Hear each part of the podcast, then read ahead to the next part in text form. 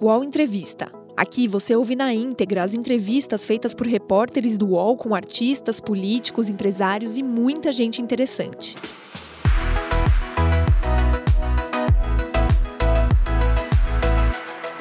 Olá, amigos e amigas. Muito bom dia a todos. Bem-vindos a mais um UOL Entrevista. Eu sou Josias de Souza, colunista do UOL. Hoje temos o prazer de receber o governador de Minas Gerais, Romeu Zema, do Partido Novo. desejo um bom dia ao governador, agradeço a sua presença e já formulo a primeira pergunta. Governador, os senhores eh, tiveram, se meus números estiveram corretos aqui, os senhores tiveram em Minas Gerais eh, um recorde do, do número de mortos nas últimas 24 horas, dados desta quarta-feira, 35 novos registros, novas mortes. Os senhores contabilizam aí 537 óbitos, é, esse número está dentro do que o senhor imaginava? Esse, esse é, pico aí de 35 novos registros, isso o assusta? Como é que o senhor está vendo a administração dessa crise, dessa crise do coronavírus em Minas Gerais?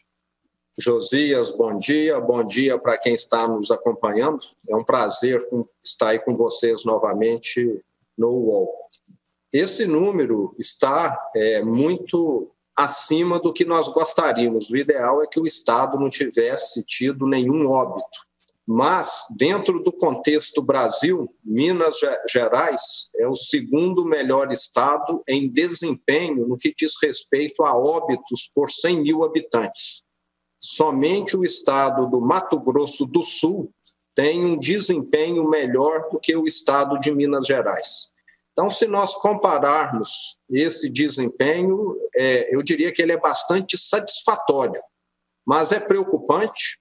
Segundo os, os estudiosos, os estatísticos, Minas, Minas Gerais agora está naquela fase da curva em que vai haver um aumento mais acentuado no número de casos, porque o pico da curva deverá ser atingido em meados de julho, então, nós estamos falando que aproximadamente dentro de 30 dias. E está previsto que durante esse período o número de óbitos fique acima do que já foi. Lembrando que o nosso recorde, o pior dia até então, havia sido 12 dias atrás, 24 óbitos no mesmo dia. Infelizmente, houve esse número elevado ontem, mas nós estamos aqui acompanhando. O nosso grande temor é que falte atendimento médico. E nós estamos tomando todas as medidas para que não haja as perdas de vidas que ocorreram até o momento, e eu espero que serão as que também vão ocorrer, sejam somente devido a causas que escapam a qualquer recurso médico e não a falta de leitos, que é o nosso grande temor.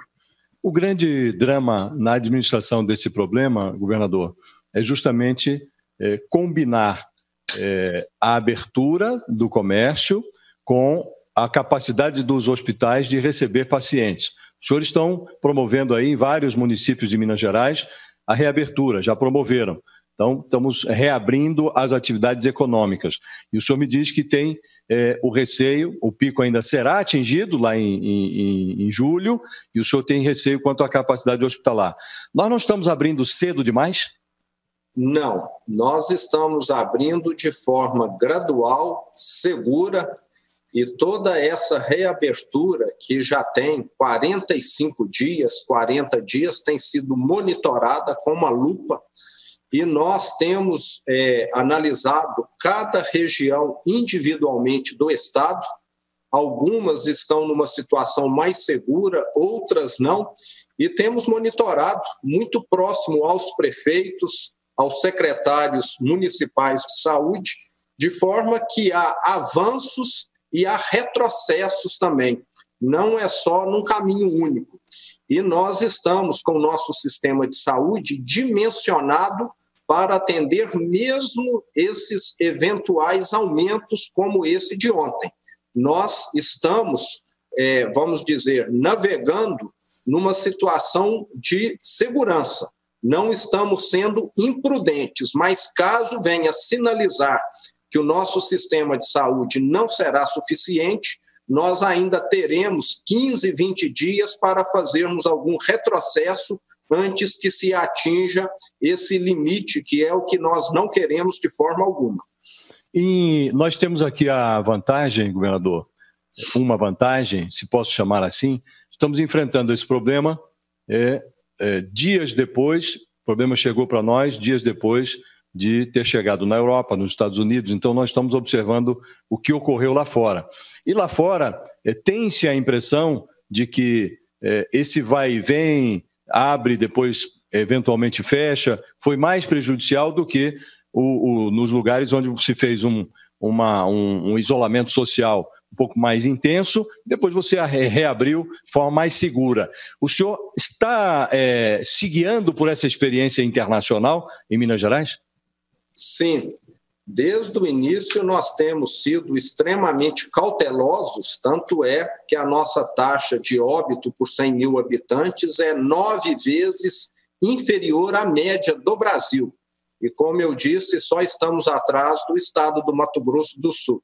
Isso não é por acaso, nós fomos extremamente criteriosos e cautelosos no início, porque, afinal de contas, nós estamos lidando com um inimigo invisível e também imprevisível. Eu atribuo parte desse nosso desempenho até o momento ao fato de nós termos adotado o isolamento aqui de forma muito antecipada se comparado a outros estados. No dia 16 de março, nós já estávamos com as escolas, com os funcionários públicos em isolamento e logo, alguns dias depois, o próprio comércio é, foi fechado, e isso foi fundamental. Eu digo sempre que a pandemia se comporta como um incêndio florestal. Se você atua rapidamente, você tem domínio sobre aquele incêndio e passa a controlá-lo. Caso contrário, aquele fogo começa a ter vários outros focos e fica muito difícil manter o controle. E Minas tem feito é, esse acompanhamento. Tanto é que, mesmo que é, essa deterioração nos números continue, como eu disse, está prevista, Minas ainda vai ter um desempenho muito, muito melhor. E, e o que eu disse, o importante é não faltar atendimento médico a ninguém que precise. É, governador, nessa reabertura é, gradual das atividades econômicas, o que é que o senhor evitou reabrir? Nós evitamos reabrir aquelas atividades que geram mais contato físico e aglomeração, tipo bares, restaurantes. É, nós determinamos horários para fechamento. Geralmente as pessoas começam a tomar ali uma cerveja e perdem um pouco a noção do perigo a que estão expostas e começam a se abraçar, a se aproximar mais. Então, esse tipo de atividade, principalmente, é um daqueles que nós não estamos permitindo. Mas eu sei que regiões metropolitanas sofrem muito, porque muito, boa parte da população precisa fazer uso de, de metrô, de ônibus, e ali dentro é, é, quase que inevitável você não encostar em algum equipamento ou não esbarrar em alguém. Esse é o grande temor e está aí também um dos motivos das grandes metrópoles sofrerem sempre mais, porque nesses locais as pessoas estão muito próximas. E nas cidades menores, esse tipo de fato já é muito menos, é, ocorre com muito menos incidência. Morador, o senhor tem um controle sobre é, o número de infectados? O senhor acha que Minas Gerais está chegando próximo do que se convencionou chamar de é, infecção de rebanho ali, de, de, um número de infectados que já adquiriu é, anticorpos em relação ao vírus, não? Josias, não. Nós estamos muito longe. Provavelmente nós devemos ter aqui, segundo os nossos cálculos mais recentes, entre 1 e 2% da população imunizada. É muito pouco ainda com certeza nós ainda vamos estar convivendo com novos casos e, infelizmente, óbitos por um bom número de meses, a não ser que surja aí uma vacina que venha resolver a questão. Alguns governadores se queixam é, de que faltou, está faltando ainda, uma coordenação nacional para o enfrentamento dessa crise. O presidente Bolsonaro entende que o Supremo o eximiu de atuar nessa, nessa questão, transferindo a responsabilidade para prefeitos e governadores. Embora o, o Supremo não tenha decidido exatamente isso, eh, o presidente não, não poderia, se quisesse, eh, convocar lá um, um, comitê nacional de gerenciamento da crise, ele resolveu não fazer. O senhor acha que isso está fazendo falta? Sim, com toda certeza, uma coordenação nacional teria ajudado em muito o Brasil a lidar melhor com essa situação. Essa falta de ter um protocolo único para todos os estados, municípios, acabou fazendo com que alguns mais bem estruturados tivessem condição de implantar melhores políticas, práticas, e outros não. E caso o governo federal tivesse assumido essa frente, nós provavelmente poderíamos estar numa situação melhor em alguns estados. É lógico que vários estados, eu cito sempre os estados do Sul, que estão entre os melhores do Brasil, devido serem estados mais bem estruturados, mas outros realmente sofreram e ainda estão sofrendo bastante. E vejo que um momento extraordinário como esse exigiria uma coordenação extraordinária, que se criasse como tem é, na Fazenda, a reunião dos secretários de Fazenda, a reunião dos secretários de saúde, de, por região que seja, para estar fazendo um esforço conjunto. O esforço ficou, de certa maneira, pulverizado e sujeito a diferentes interpretações, e diferentes práticas e procedimentos, e isso, com certeza, acabou prejudicando. Nós tivemos, eh, durante esse período, governador, dois eh, ministros da saúde, que eram médicos, o, o, o ministro, o ex-ministro Mandetta, o ex-ministro Nelson Tait, e temos agora o general Pazuello à frente do ministério. Essa oscilação, troca de ministros em meio à pandemia, trouxe prejuízos para a gestão da crise? Com certeza, em momento de crise, você deve manter a equipe que já está é, à frente dos processos, que já conhece. É, não é um, é um momento, na minha opinião, menos adequado para se fazer troca, a não ser que fosse alguém totalmente despreparado, o que, no meu entender, não era o caso do ministro Mandetta, que conduziu bem, que tinha e tem né, uma boa aprovação popular, é, eu vejo que a troca veio no momento inoportuno. Na hora em que a tempestade está ocorrendo, é a hora da tripulação do navio ali ter apoio e não ser substituída, porque até os outros se é, familiarizarem com tudo leva um tempo e esse tempo é muito precioso durante uma crise. Governador, o senhor está observando o problema por dentro, né? O senhor teve a oportunidade de trocar ideias com os demais governadores, não sei se conversou também com o presidente da República. Por que é que está ocorrendo essa descoordenação no Brasil? O senhor consegue ter esse diagnóstico? Josias, eu tenho focado muito o meu trabalho aqui em Minas Gerais. Nós somos aqui o estado que mais tem municípios, 853 o segundo que mais tem deputados estaduais, e esse tem sido aqui o meu foco. Eu digo sempre que, se fosse para mim estar acompanhando Brasília mais de perto, eu teria me candidatado a senador ou a deputado federal. Mas eu vejo um governo bem intencionado, mas que muitas vezes falta uma habilidade falta algumas práticas de gestão que são fundamentais em qualquer processo, como é, uma maior abertura ao diálogo, como não se colocar na posição de que aquilo que eu acredito é melhor, isso é fundamental para uma boa gestão. Como gestor, uma das coisas que eu mais tive de fazer na minha vida foi ver e enxergar que alguém tinha uma solução, uma posição melhor do que a minha. E isso acaba sendo bom para o processo e não é nenhum demérito para a minha pessoa estar aceitando que outra pessoa tem uma ideia, uma sugestão melhor. Então, eu vejo que, em alguns momentos, o governo federal deveria estar mais aberto a esse diálogo e em alguns momentos falta um pouco aí dessa habilidade. O presidente da República, o governador, costuma dizer que ele tem uma preocupação extremada com a economia, os empregos e tal. É, eu noto que todos os governadores têm a mesma preocupação. Ocorre que estão é, tendo é, que priorizar o enfrentamento da crise sanitária sem descuidar da atividade econômica.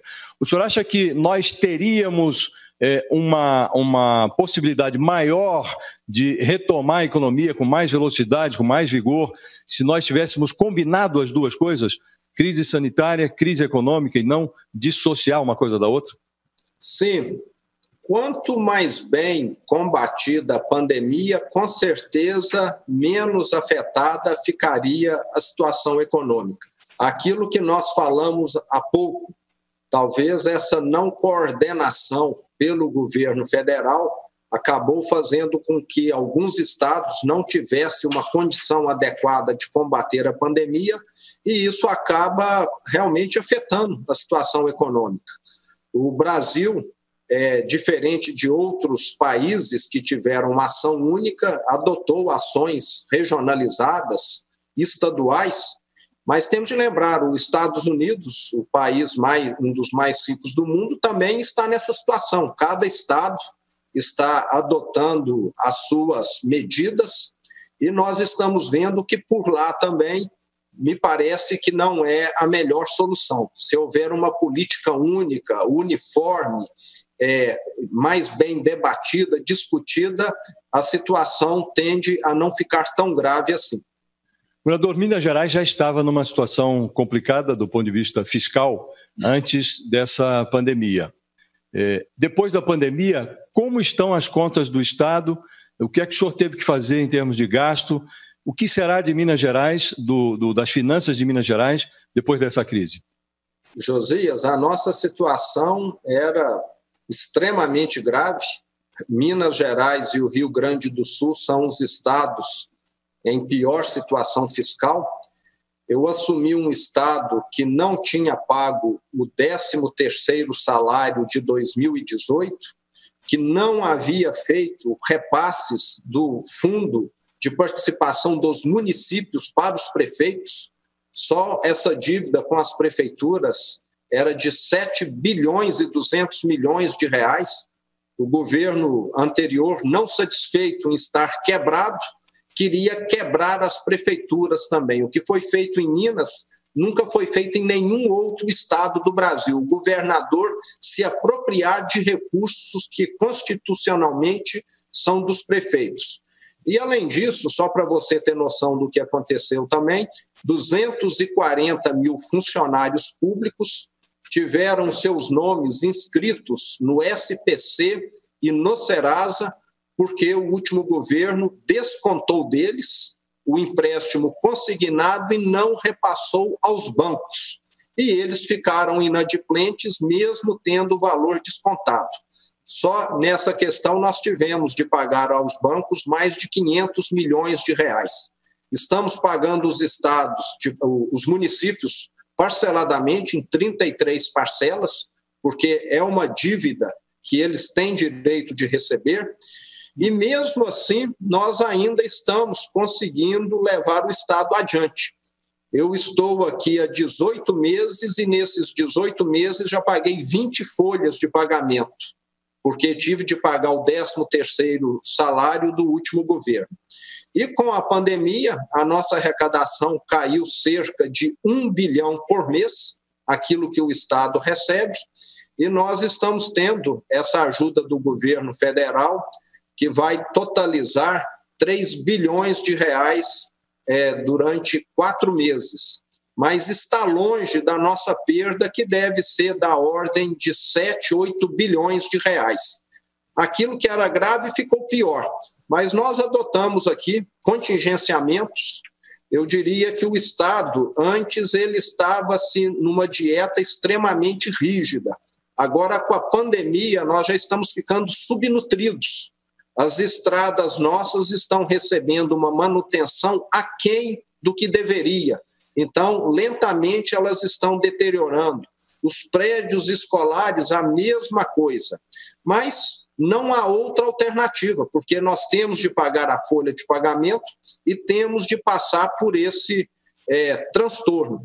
Estou otimista porque nesta mesma semana, sexta-feira agora, nós estaremos encaminhando à Assembleia Legislativa a nossa reforma da Previdência, do funcionalismo público. Lembrando que Minas Gerais é um dos últimos estados que está fazendo isso.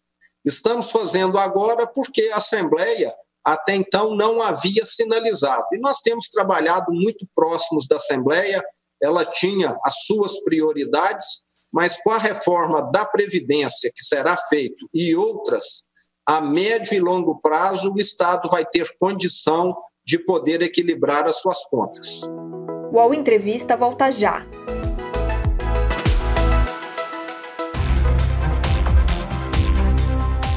Baixo Clero é o podcast de política do UOL. Toda semana eu, Carla Bigato, converso com os comentaristas Maria Carolina Trevisan e Diogo Schelp sobre temas que dominam a pauta política brasileira.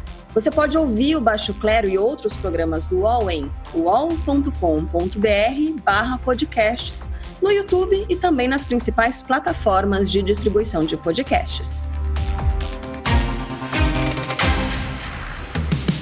O UOL tem uma novidade que vai ajudar a sua empresa a entrar no mundo digital. É o Meu Negócio Não Para, que ajuda pequenos empreendedores do Brasil a superar o cenário de crise provocado pela pandemia da Covid-19. Acesse uol.com.br barra Meu Negócio Não Para. Governador, o senhor, além de governar o Estado, o senhor é um empresário, o senhor tem lojas, uma rede de lojas de eletrodomésticos, o senhor atua também é, no mercado de distribuição de combustíveis. Portanto, o senhor enfrenta o problema dos dois lados do balcão, do lado do governo e do lado da iniciativa privada. O senhor, como empresário, é, o prejuízo foi grande, o senhor está conseguindo é, atravessar a crise. O pacote de auxílio que o governo anunciou, ele chegou na ponta, as empresas tiveram acesso ou o dinheiro ficou retido nos bancos? Josias, toda atividade empresarial foi muito afetada. A empresa que eu já presidi e que hoje sou apenas sócio foi bastante afetada. A maioria dos estabelecimentos ficaram fechados por 30 dias ou mais, e nesse período as despesas continuam ocorrendo aluguel, folha de pagamento, etc. Eu tenho acompanhado muito de perto aqui com o CDL de Belo Horizonte, com a Associação Comercial de Minas Gerais. Realmente, os empresários estão tendo muita dificuldade em conseguir as linhas de crédito, principalmente aqueles que geram o maior número de empregos, que são os micro, pequenos e médios empresários. É uma situação muito preocupante. Me parece que o governo federal, a Caixa Econômica, Banco do Brasil, já perceberam essa situação e nos últimos dias começaram a se movimentar um pouco, porque caso contrário nós podemos ter uma quebradeira generalizada, o que só vai agravar essa situação em que já estamos. É, na outra ponta, temos a ponta dos empresários, temos a ponta dos mais vulneráveis. Também em relação aos mais vulneráveis, foi lançado um pacote de auxílio, é, no mínimo 600 reais, em alguns casos o auxílio pode chegar a 1.200 reais. E também neste caso tivemos problemas é, de acesso, algumas pessoas tiveram dificuldades para receber as primeiras parcelas. O senhor acha que isso funcionou ou a dificuldade das pessoas de terem acesso a esse recurso dificultou o isolamento social? Josias, houve um atraso no início do pagamento do auxílio emergencial, mas ele tem funcionado adequadamente. Eu tenho muito contato com o interior, com muitas pessoas, e vejo que ele é, tem atendido de forma satisfatória. É lógico que existem sempre casos que a pessoa, por algum problema burocrático, não consegue. Mas a grande preocupação é a pandemia passa ou se estabiliza e os empregos. Nós não vamos ter esse auxílio emergencial por um ano, por dois anos. Então, os empregos precisam voltar logo E aí eu volto à sua pergunta anterior. As empresas precisam ter esse oxigênio para que não venham a falecer, para que pelo menos uma quantidade expressiva de empregos seja mantidos. Esses que trabalham no mercado informal realmente tiveram uma queda no rendimento, mas pelo menos os 600 reais é, conseguem fazer com que essas pessoas consigam passar por essa tempestade, pelo menos algo como alimento nós vamos ter em casa. Mas é algo preocupante também, porque o informal vai ser afetado e se esse auxílio emergencial ficar por um período muito menor do que a reativação da economia e dos empregos, essas pessoas vão passar por um momento de grande privação. Governador, nós estamos enfrentando essa crise sanitária, que é uma coisa inédita. É, estamos já enfrentando uma crise econômica, um desempenho é, como no mundo inteiro, vai ter uma depressão, e, ao mesmo tempo, temos uma crise política. É uma crise política. Agora estamos aí com o Poder Executivo brigando com o Poder Judiciário. É, o senhor, quando olha é, esses problemas que temos que enfrentar e vê o governo brigando com o Judiciário, como interpreta isso? Acha que, acha, acha que é, é, é adequado? É hora de brigar, não? Josias, de forma alguma. Aqui em Minas Gerais, nesse momento turbulento, o que nós fizemos aqui foi uma aproximação com os outros poderes, mais do que antes da pandemia. Eu tenho encontrado, dialogado aqui com o presidente da Assembleia, o presidente do Tribunal de Justiça, o Ministério Público, porque em momentos de crise a união se faz ainda mais necessária. E eu fico um tanto quanto assustado e também triste de ver que na esfera federal esse tipo de ação não esteja ocorrendo. Seria muito bom se houvesse, como nós falamos anteriormente, essa maior abertura ao diálogo, talvez até uma humildade. Eu nem sempre tenho a razão, muitas vezes o outro tem a razão, e mesmo que eu tenha razão, em alguns momentos eu tenho que ceder porque caso contrário as coisas não avançam. Você já já é ou já foi casado, né, como eu, e sabe que tem hora que não é a razão que funciona, não. Tem hora que o que vale é o diálogo, é o gesto de boa vontade, é ceder em alguma coisa para que as coisas fluam da melhor maneira. Então, eu vejo com apreensão e vejo que o Brasil acaba perdendo com isso. O senhor foi um, um, apoiador de primeira hora do presidente Bolsonaro. Esteve com ele na, na, na campanha, apoiou a, a, campanha dele, a candidatura dele. O senhor tem interlocução com o presidente da República? O senhor, o senhor tem a oportunidade de dizer essas coisas que estamos conversando aqui? Não é hora de brigar, a hora seria de união. É, seria bom, adequado, se tivéssemos uma coordenação nacional da crise sanitária? O senhor tem essa abertura? Josias, primeiro é, quero dizer que no primeiro turno eu apoiei o candidato do Novo, João Amoedo, e depois no segundo turno, quando nós tivemos apenas o Bolsonaro e outro candidato, realmente o meu apoio foi ao presidente. O meu encontro com os meus encontros com o presidente até hoje foram poucos, talvez aí seis ou sete encontros, é, a maioria deles para tratar assuntos específicos de Minas Gerais, de economia, e, e até o momento eu nunca tive essa oportunidade de estar só com ele, mas sei que, eles, que ele tem conselheiros, pessoas próximas a ele, inclusive alguns né, já me comentaram que já, é, de certa maneira, mencionaram isso para ele, essa questão de haver né, um, maiores gestos de boa vontade, menos é, gestos que acabam afrontando outras pessoas ou poderes, para que as coisas sejam conduzidas de uma forma menos desgastante. Hoje, governador, temos uma cena política é, bastante intoxicada. Né? Ah, estão indo às ruas é, extremos políticos, né, extremos apoiadores do presidente, no outro extremo, é, os opositores do presidente, também desafiando aí essa, essa crise sanitária, porque talvez não fosse a hora de sair, de desafiar o vírus no meio da rua assim, de peito aberto, né? O senhor acha que essa cena, é, que eu chamo de cena intoxicada, pode nos levar mais adiante, 2022, para um cenário mais ao centro, que as pessoas busquem alternativas mais ponderadas ou não? Sim, eu acredito nessa alternativa. Acho que todo extremismo, radicalismo não prospera. Ele pode crescer momentaneamente, mas a médio e longo prazo, do meu ponto de vista, falta o equilíbrio que é tão necessário. E hoje o que nós estamos vendo são pessoas que se apoiam determinado grupo, são considerados fascistas, pessoas que se apoiam outro grupo da extremidade são considerados comunistas. E talvez nós precisamos ter é, é um equilíbrio, é um meio do caminho, e vejo que há aí um campo aberto, sim. O extremismo nunca prevaleceu por muito tempo e é sempre pernicioso.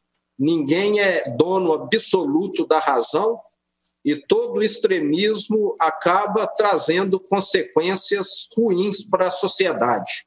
A história demonstra isso claramente. Ninguém que foi extremista conseguiu trazer um bem-estar a médio e longo prazo. Talvez somente alguma coisa emergencial, mas ah, nós temos instituições democráticas fortes e eu estou otimista que esse equilíbrio entre os poderes há de prevalecer e resolver esses problemas que têm surgido com uma intensidade bem maior é, recentemente. Governador, um, um é, se posso fazer uma comparação, é, uma eleição é mais ou menos como um buffet, né? As pessoas têm que escolher é, aquilo que está disponível, é, os pratos que estão ali à disposição. É, o senhor, quando olha o ambiente, não acha que falta opções ao centro? Acha que essas opções podem chegar? Hoje, se o eleitor tivesse que fazer uma opção, talvez faltaria, não? Josias, falta sim. Inclusive, é, no Partido Novo, uma das coisas que nós sempre colocamos em pauta é o seguinte: no Brasil falta muito participação política. E como historicamente a política sempre foi e infelizmente ligada a escândalos, a corrupção, ela passou a ser vista quase que como uma atividade criminosa. E isso acaba afastando boas pessoas de quererem se candidatar, de participar mais ativamente.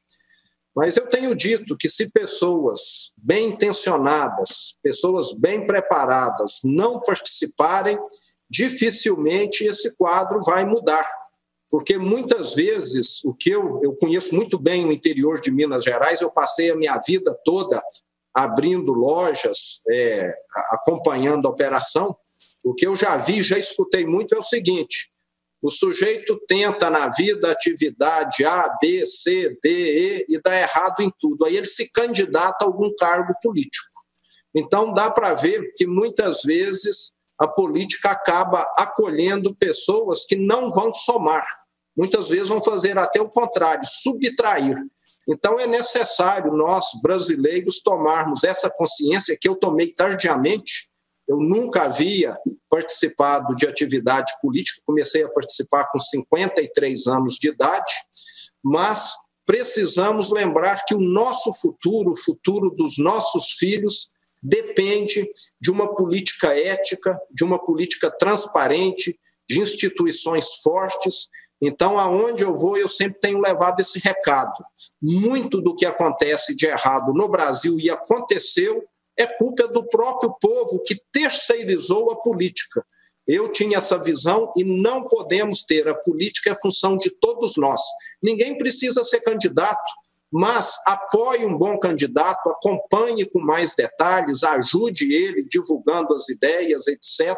Essa participação, essa mobilização das pessoas é que vão aumentar a régua para os políticos. Já melhorou, mas está longe do ideal ainda.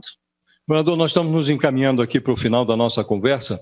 Eu queria lhe perguntar o seguinte: se o senhor pudesse, tivesse a oportunidade de é, mandar um, um, um, fazer uma recomendação, dar um conselho ao presidente, o que é que o senhor diria ao presidente nesse momento?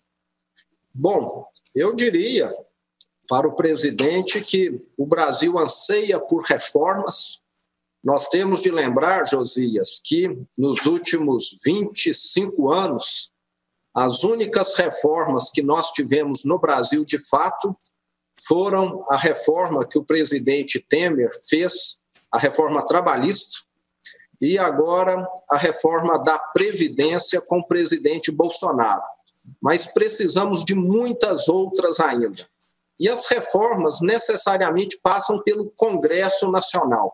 E ter essa abertura, esse diálogo é fundamental para que eles que essas reformas ocorram.